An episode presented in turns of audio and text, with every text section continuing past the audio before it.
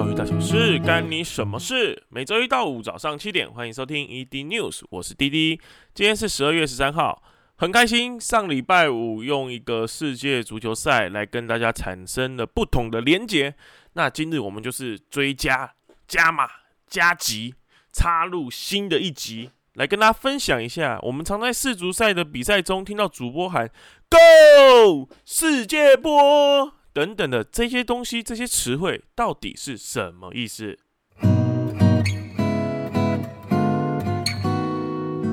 啊，当然不外乎上周其实也蛮多人留言说啊，我都讲一堆废话，或者是说哦，主播的声音太平淡了。不好意思，因为主播真的是刚上路，新手刚上路啦，所以还有很多不足的地方，请大家多多包涵。那我们废话不多说，马上进入今天的重点——世足赛足球术语大盘点，让你听懂主播到底在说什么。所以大家有在追世足赛吗？今天凌晨有来支持阿根廷或克罗埃西亚吗？今年世足赛已来到最后的四强哦，现在了解这些术语，会让看比赛的你可以更投入其中。哦，虽然剩下没有几场比赛了，还有明天凌晨有法国对摩洛哥嘛，然后再来十八号周日啊晚上十一点会有总决赛嘛。我们常常在那个比赛中啊听到主播喊世界波哦帽子戏法哦梅开二度，到底这些是什么意思？我们今天这集就来跟大家聊聊这些东西是什么意思。首先我们来聊聊一些进攻手段哈，不知道大家有没有听过马赛回旋？比较多人知道的可能叫做三百六十度过人啊，或者是说马拉杜纳过人。那也有人说马赛轮盘啊，轮盘过人或云霄飞车啊。这是一种足球比赛中进攻球员摆脱对方防守的带球过人技巧。呃，由于许多著名的球员曾经在大赛中哦使用过这种极具观赏性的过人技巧，最著名的代表人物不外乎就是阿根廷的马拉杜纳嘛，哈，都都用他的名字来取这个过人名称的，这一定是最有名的啊。那另外一个就是法国的席丹。接下来我们来谈谈远射。远射呢是足球最常见的术语哦，在离球门比较远的地方进行射门。那这次世界杯有没有比较印象深刻的几次远射呢？有，我有。法国的姆巴佩在左侧的时候踢进一记远射。那阿根廷的梅西也有在中间的方向踢进一记美远射哦，他是射到整个右边门框的最下面，那个守门员的指尖哦，跟那个球真的是差不到十公分哦，半截手指头吧，就这样被他贴地，这样很刁钻的角度被他射进了。接着是弧线球啊，弧线球也就是常常听到的香蕉球啊，它是那个让球呈现弧线运行的踢球技术。那比较常见的就是哦，假设门。球门中间有一排人哦，很高大嘛。那你要绕过这些人的话，一定就是要踢一个弧线球啊，让球这样弯过去，然后进门。好，这是最常见的方式。当然也有啦，在踢罚球的时候，我们也会用弧线球来射门。哦，它是目前来讲得分的一个很重要的方法之一。接下来就是众所期待的世界坡。我每次听主播来喊“世界坡 Go”，我想说世界坡到底是什么？那我去了解了一下，跟大家分享一下，世界坡啊是一个体育的术语，那绝大多数是用在我们这个足球场上啊，足球比赛上。那它是指一名球员的射门得分过程非常的静态，让你有惊叹不已的感觉，就是射过去的时候说“哇哦，世界波”，就是这种感觉啦。啊，由于世界波是指美妙的进球，所以通常通常啦，这个进球的过程的难度会比较高，或者会用比较巧妙的方式取得这个进球。远射是其中一个世界波的方式，也是比较常见的，因为要射入一球远射的难度比较大。那远射进球呢，通常它的在射门的角度啊、力度都是非常的刁钻的，那会让守门员非常难以扑救。再就是乌龙球啦，搞乌龙啊！这次世界杯的乌龙球非常的少，好像只有一颗吧，我印象中。那乌龙球呢，就是指足球员在搞乌龙啊，啊，搞什么飞机搞乌龙了哈，把球送进自家的球门而造成对手得分。那乌龙球在一定的程度上分为严重和不严重啦。啊，我个人是认为都蛮严重的啦，因为让对手得分，足球要得分是多么困难的一件事情，你随便就让对手得分，我个人认为都是蛮严重的。严重的乌龙球呢，失误就是完全没有受到对手的压力及干扰，由于自身的原因导致的；而不严重的乌龙球，相反，就是在争球的过程中导致的。你不争对手，也有大好的机会射门哦。所以，以学术上、理论上来讲的话，严重和不严重是这样分的。但是以个人来观看的话，都很严重，好不好？哈哈哈！再来就是倒挂金钩。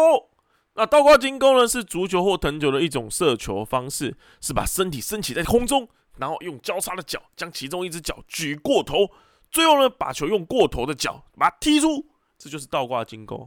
那如果没有画面的人呢，建议大家去看一下电影的《少林足球》，最后一幕周星驰就是用刀刮进攻把球踢进的。好，这样就懂了吧？那再来是单刀。单刀目前来讲的话，我是在反击的时候比较常见，因为这时候比较有情境啊。因为全部的人都挤在一边的时候，才有单刀的情境比较常出现。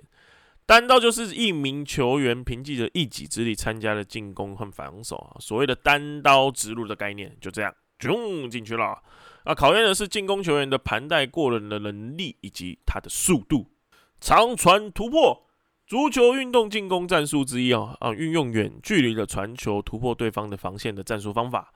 当代足球比赛中呢，多用于快速反击的时候，防守球员在本方球门前截断啊，或是抢到球，利用对方压上进攻后来不及回防的时机，长传已经跑在前面的同伴哦，以突破对方的防线。这就是长传突破。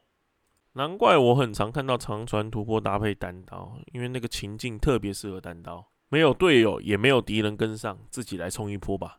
我相信很多人期待啊，什么叫梅开二度啊？梅开二度呢，就是在单场比赛同一位球员成功射入两颗球的状态，就叫做梅开二度啊。你可能会问我啊，有没有梅开三度、梅开四度？没有，因为他们有他们自己专属的讲法。帽子戏法，足球比赛里经常听到的一词啊，它表示一场比赛一名球员自己进了三颗球。此类的进球不包括乌龙球和点球大战中的点进球哦，就是正规时间哈，正规的技术去进的球。啊，这边补充一下，如果四颗叫什么？算你厉害了，没有啦，叫做大四喜，跟我们打麻将一样，大四喜啦，哦，厉害啦。再来就是补时啦，那全部的名称其实叫做伤停补时。在足球比赛中，无论是犯规、入球、要求球员更换，甚至球员受伤，皆是不停止比赛计时的。而将这些暂停的时间进行累积的计算，并在比赛时间截止后额外的去补足它，所以我们称作为伤停补时的补时。不要跟我讲说你要捕鱼啊、捕什么的捕食哦，没有，这是补时间的补食。很开心今天跟大家聊那么多啊，我们下集会进阶跟大家聊聊足球比赛的相关规则，例如说越位啊，例如说黄牌、红牌哈这些东西。那当然啊，如果你今天你的孩子啊。跟你讲说，爸爸，我想要踢足球。那这时候你会怎么回应他呢？那多数我们台湾的家长遇到小孩子这样讲的时候呢，他可能就是玩票性质的，或者是说，哎，看到职业运动环境，足球也还好，所以可能就禁止他去踢足球，不要浪费时间，你去补习或是多学才艺啊。那前面几集也有稍微跟大家聊到台湾的素养教育一零八课纲的执行哦。那素养教育里面很重要的就是热情。兴趣，还有他的态度，还在学习方面，哎，学这件事情有没有热情？那是不是真的探索到是不是他真的兴趣之一？那他对于这件事情的处理的态度或学习的态度到底是怎样？这是未来比较重要的项目。那很开心在前几集在讲素养教育的时候，哎，有人私讯我的 IG 粉砖啊，说，哎，台湾有一个协会是在经营这方面的东西啊。那我们来介绍一下，这个叫社团法人的绘制教育协会。那绘制教育协会呢，是一个长期关注教育议题的非营利组织哦，所以我愿意帮他们 promote，帮他们分享这个讯息，因为太有心了。我觉得台湾的教育就是需要多一点有心的企业家，或是有心的一些人士来去经营，来去改，协助一起改变，不能只靠教育部了，因为教育部有时候可能换个政府，换个朝代啊，那整个政策可能又大乱了。那他们秉持着适性扬才的理念啊，透过适性的教学模式和科技工具的相辅相成，以具体的行动帮助更多师生落实一零八课纲的精神。那协会这边也透过了一个叫做 E dash P E E R，这应该念 E P 了哈，E P 尔共学平台，以视性引导与智慧科技接轨教育现场，发掘孩子的潜能，进而激发学习的动机与热情。为未来铺路。那这个平台哈，本身这个 EPR 共学平台，好，这个平台它提供了完善的线上学习的工具，好，让学生、老师和家长们可以免费的加入。哦，就是因为它可以免费的加入，我才跟大家分享的，可以让大家在这个学习的路上并不孤单。哦，所以有一些学习有兴趣的啊，或是有一些呃家长啊、老师们想要了解看看的，哎，欢迎可以加入这个平台哦。那当然，我们这边也更希望有更多民间的企业有这些资讯可以分享给我们的听众。这就是我成立频道的初衷了，为了台湾教育好，为了整个下一代而努力，好不好？大家一起来多多分享。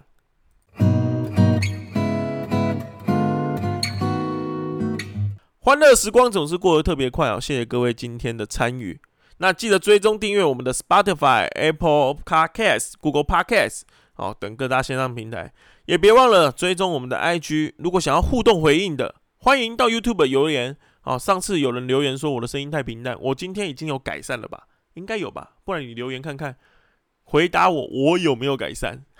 啊，开个玩笑，只要搜寻 ED News，ED 两 D 的 ED News 就可以找到我们。好了，我们明天见喽，拜拜。